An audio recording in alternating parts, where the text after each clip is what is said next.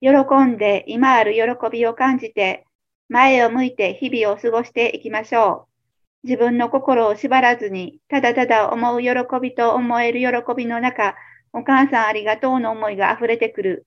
そんな中にずっとあったことを心で知っていけば、本当に幸せだと感じていくでしょう。肉で、肉として思いを広げていくことは、苦しみの中に自ら突き進んでいく結果となることは、これまでの天章で学習済みです。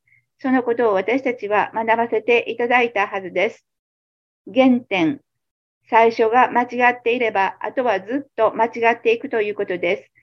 原点に帰りましょう。原点を思い起こしましょう。本当に自分を大切にしていこうと思うならば、本来の生きる道がおのずと見えてきます。